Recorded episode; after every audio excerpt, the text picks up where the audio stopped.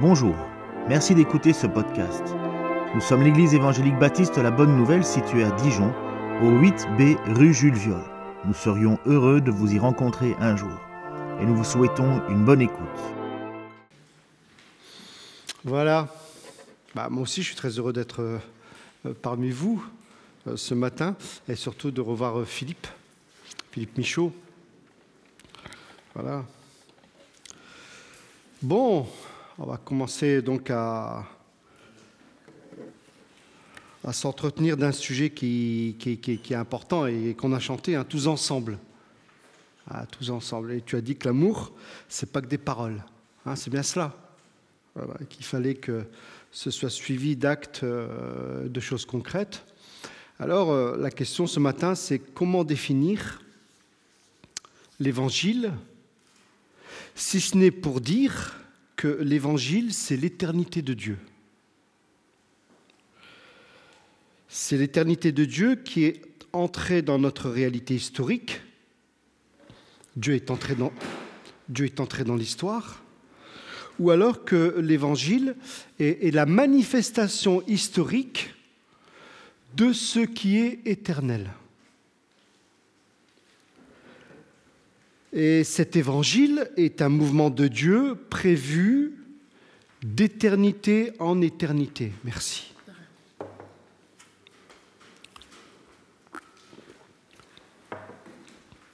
C'est-à-dire depuis le commencement.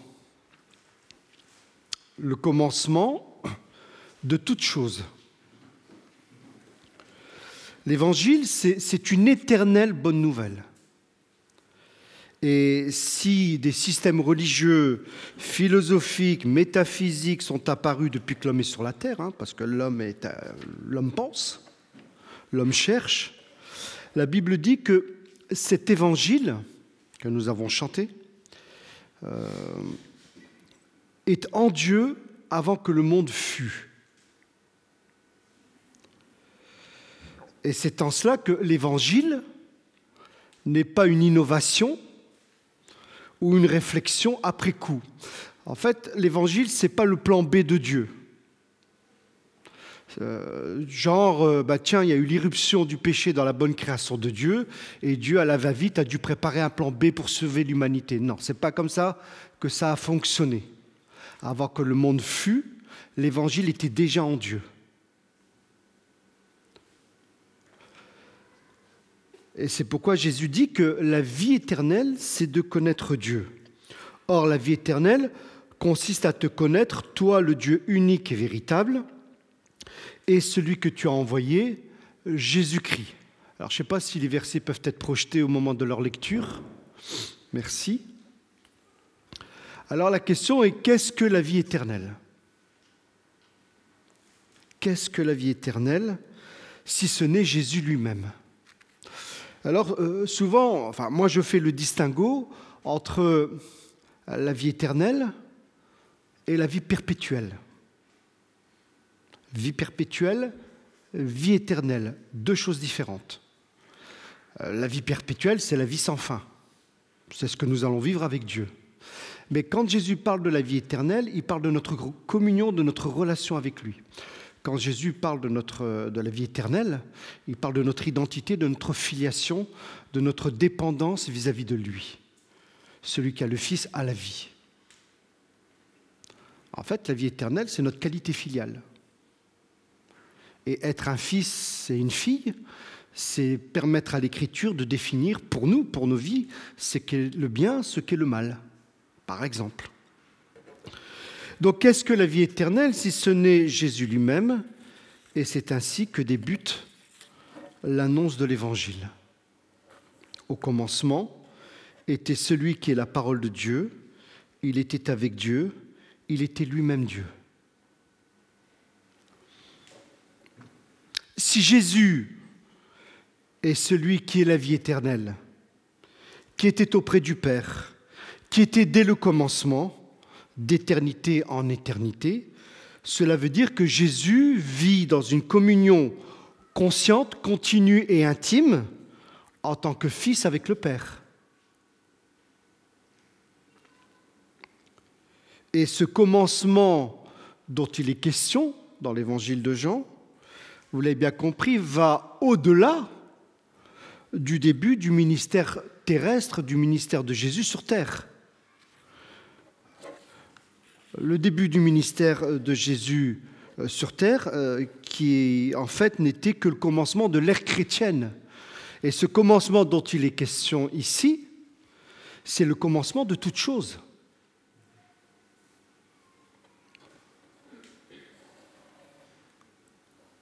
Avant que la création fût. Et la parole est devenue chère, et c'est ainsi, c'est ainsi offerte au monde, et plus, particulièrement au sens, les sens, l'odorat, la vue, le toucher, au sens les plus importants des hommes. Comme je viens de dire, Louis, la vue et le toucher. Ce qui veut dire que la révélation de Dieu dans l'histoire des hommes n'a rien d'abstrait. Elle est même concrète, la révélation de Dieu est matérielle. Matérielle. Dieu a pris un corps. A pris un corps. Et si dans l'Ancien Testament on pouvait entendre la voix de Dieu, comme le prophète Élie, comme tant d'autres, cependant le voir était impossible.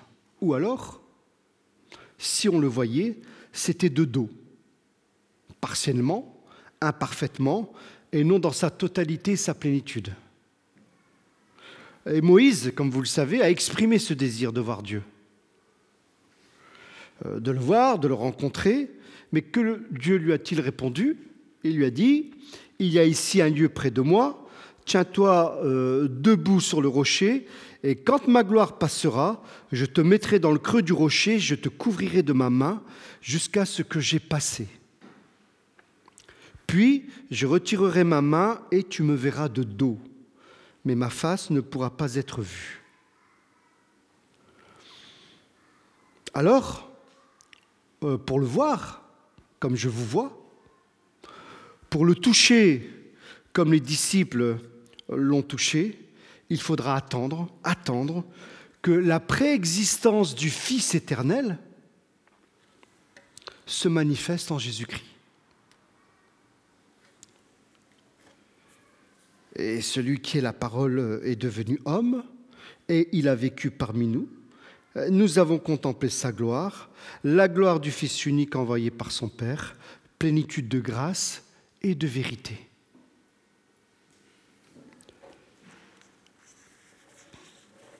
Et bien des années plus tard, l'apôtre Jean témoignera toujours de la même manière et bien des années plus tard, il proclamera nous vous annonçons le message de celui qui est la vie, nous vous annonçons ce qui était dès le commencement, avant toute chose. Nous l'avons entendu, nous l'avons vu de nos propres yeux, nous l'avons contemplé et nos mains l'ont touché. Et ce qui a tout particulièrement qualifié les apôtres pour témoigner de cette vie qui est venu dans le monde, c'est la vue. Et d'ailleurs, ici, le verbe qui est utilisé dans le texte grec signifie euh, considérer avec intelligence.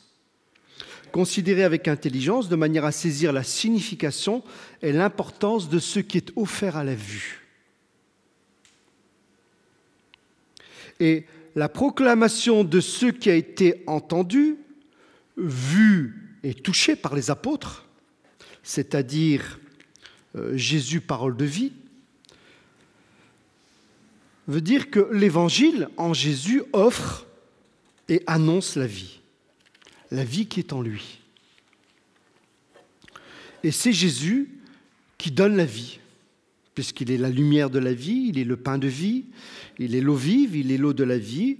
En d'autres termes, l'Évangile a, annonce et donne la vie. Alors moi, je ne veux pas faire l'ancien combattant, hein, euh, ni le vétéran, mais, c'est vrai qu'on est dans une époque où, l'Église, et nos églises, tout autant qu'elles sont, et donc nos croyants, parfois donnent l'impression de ne pas avoir suffisamment assez avec cet évangile pour vivre une transformation de l'intérieur. C'est que s'explique tout le développement du, du conseil, de la relation d'aide, de la cure d'âme, de l'accompagnement, et ceci et cela. Et je me demande souvent, très souvent, dans quelle mesure cette parole de vie, euh, aujourd'hui, arrive à atteindre véritablement les profondeurs de l'âme et de l'être. Et euh, cette expérience, ce vécu euh, audible, visible et tangible de ce qui était depuis le commencement, a été possible pour ces hommes uniquement parce que la vie a été manifestée. Est-ce que vous arrivez à me suivre? Ok? Ça va?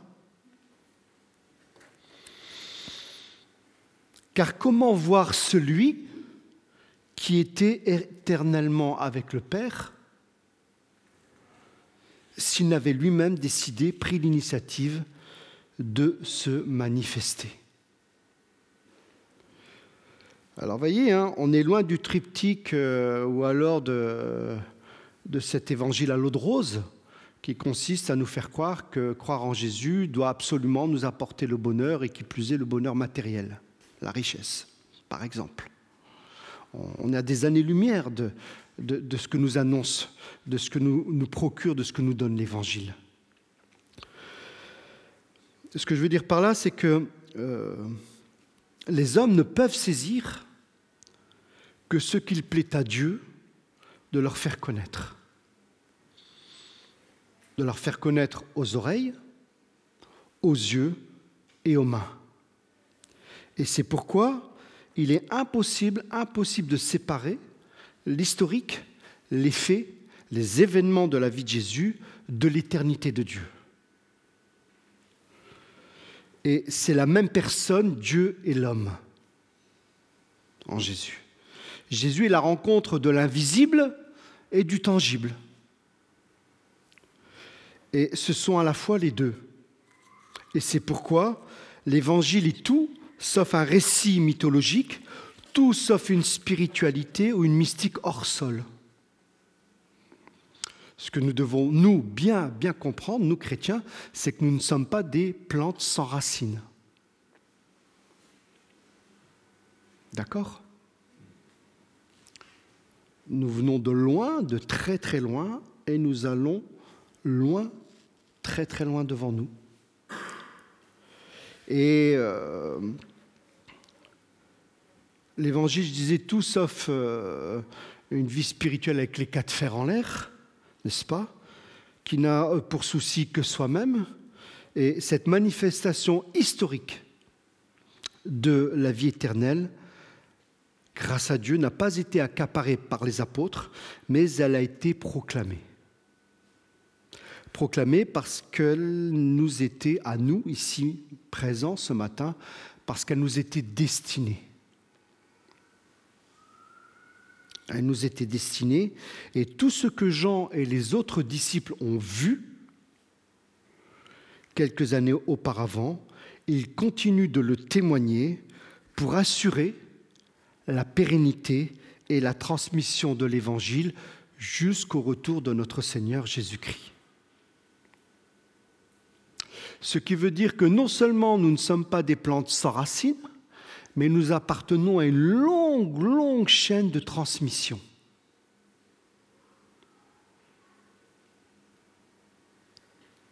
Nous sommes à la suite de ces héros de la foi dont parle l'auteur de la lettre aux Hébreux en son chapitre 11, nous appartenons à cette longue, longue chaîne de transmission. Voilà. Si vous voulez comprendre ou découvrir ce qu'est le but de votre vie, il est là.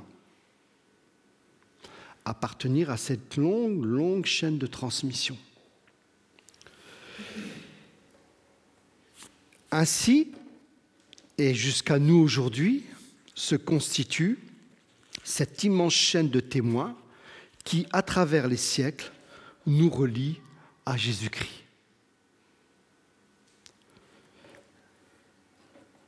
Car notre seule possibilité d'être unis les uns aux autres, c'est en étant unis à Jésus. Et durant euh, son séjour terrestre, pendant l'exercice de son ministère, Jésus a créé une communion avec ses disciples. Et la venue du Saint-Esprit à la Pentecôte a depuis permis d'élargir cette communion jusqu'à nous. Et Jean dira, euh,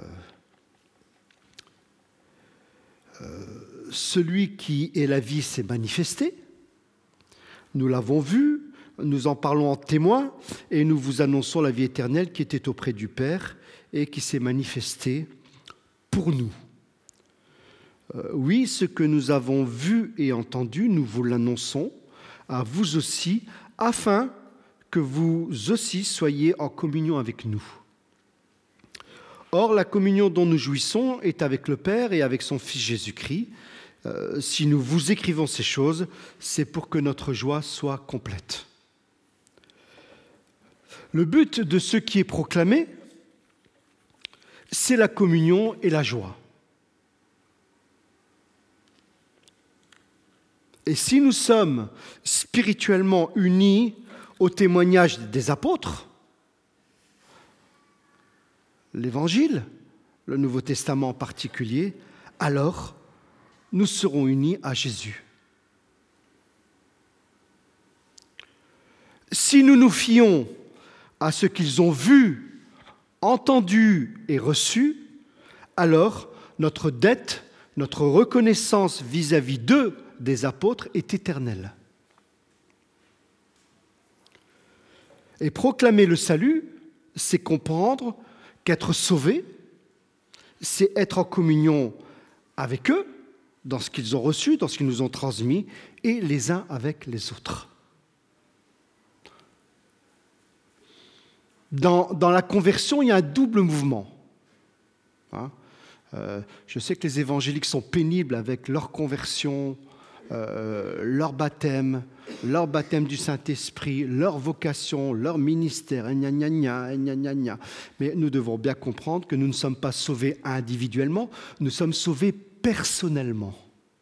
Voyez la différence? Oui ou non? Et nous sommes sauvés personnellement pour appartenir à un peuple. En fait, on se convertit à Jésus, et quand on se convertit à Jésus, on se convertit nécessairement à l'Église. L'un ne va pas sans l'autre. Il faut marcher avec les deux jambes. Il faut les deux jambes. Ou alors il faut boxer avec les deux poings. Recevoir Jésus, c'est recevoir son Église, avec nos différences.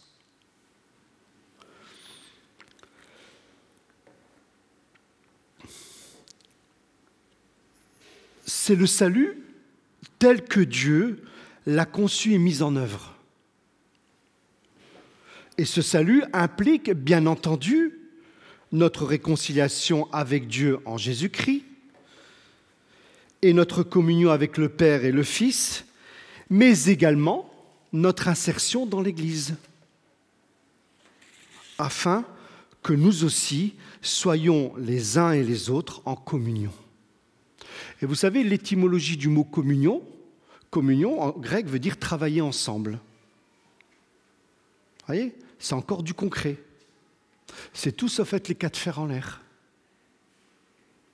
Oui, c'est ça, communion. Travailler ensemble. Travailler ensemble.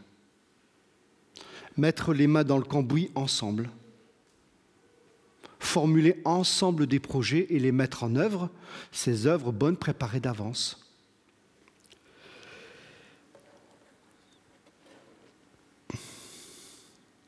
Cette communion dont, je parle maintenant, c'est l'essence même de la vie éternelle.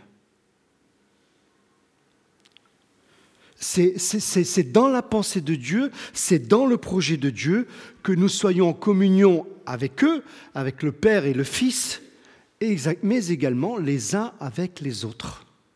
C'est dans le plan de Dieu. Et là, il n'y a pas de plan B.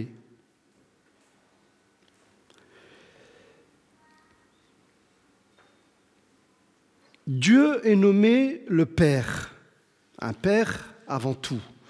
Il est certes le Créateur et nous ses créatures, il est le juge, mais pour nous, il est notre Père, il est avant tout un Père.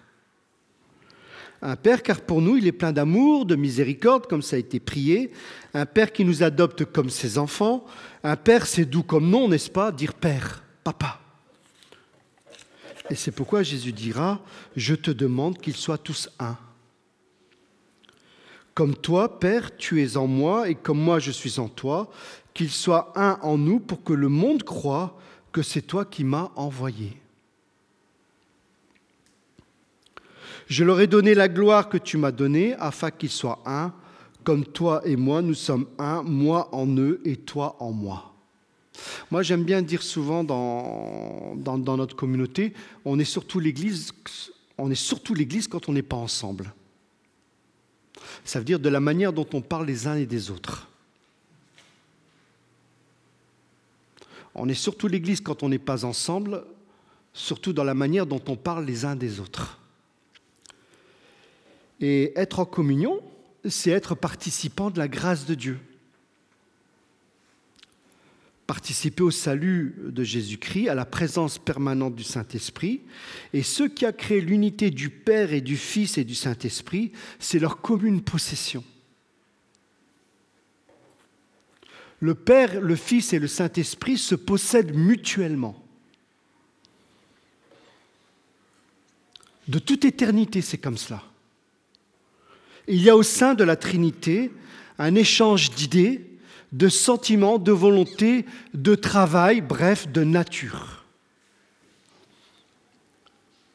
Et parce qu'être sauvé, c'est être en communion les uns avec les autres, notre communion ne peut que dépendre, découler, découler de notre communion avec Dieu. Notre communion les uns avec les autres est impossible sans la communion avec le Père, le Fils et le Saint-Esprit. Notre communion humaine ici présente est le fruit, la conséquence, la traduction de ce qui se passe dans la communion divine. Nous reproduisons un modèle de relation.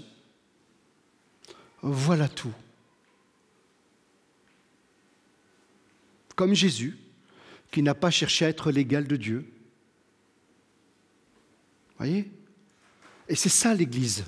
Et c'est comme cela que le monde croira. Mieux nous arriverons à traduire cette communion divine dans nos relations interpersonnelles, alors plus le monde sera attiré par l'Église. Ah, c'est un chantier, hein c'est du boulot.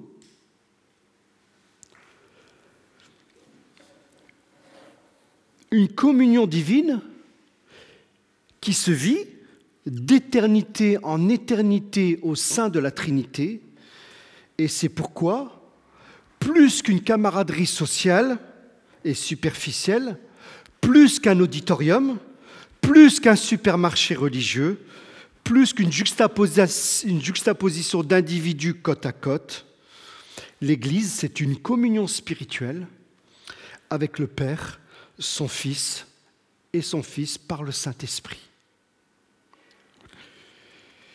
Et c'est à cela que l'Église est appelée à vivre en son sein. Oui, ce que nous avons euh, vu et entendu, nous vous l'annonçons à vous aussi, afin que vous soyez en communion avec nous. Or, la communion dont nous jouissons est avec le Père et avec son Fils Jésus-Christ. Et si nous vous écrivons ces choses, c'est pour que notre joie soit complète. Proclamation, communion et joie. Voilà qui résume bien ce que les apôtres et tous les disciples au fil, des siècles ont cherché à atteindre par le témoignage et la transmission.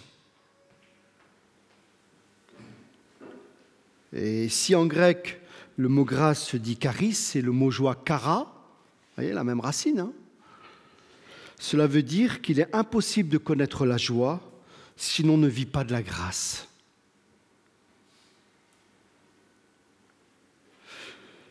Le psaume 16 est un psaume de confiance.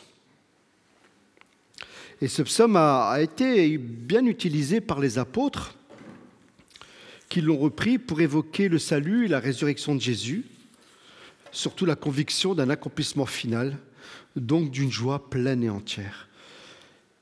Tu me feras connaître le chemin de la vie, plénitude de joie en ta présence, délice éternelle auprès de toi.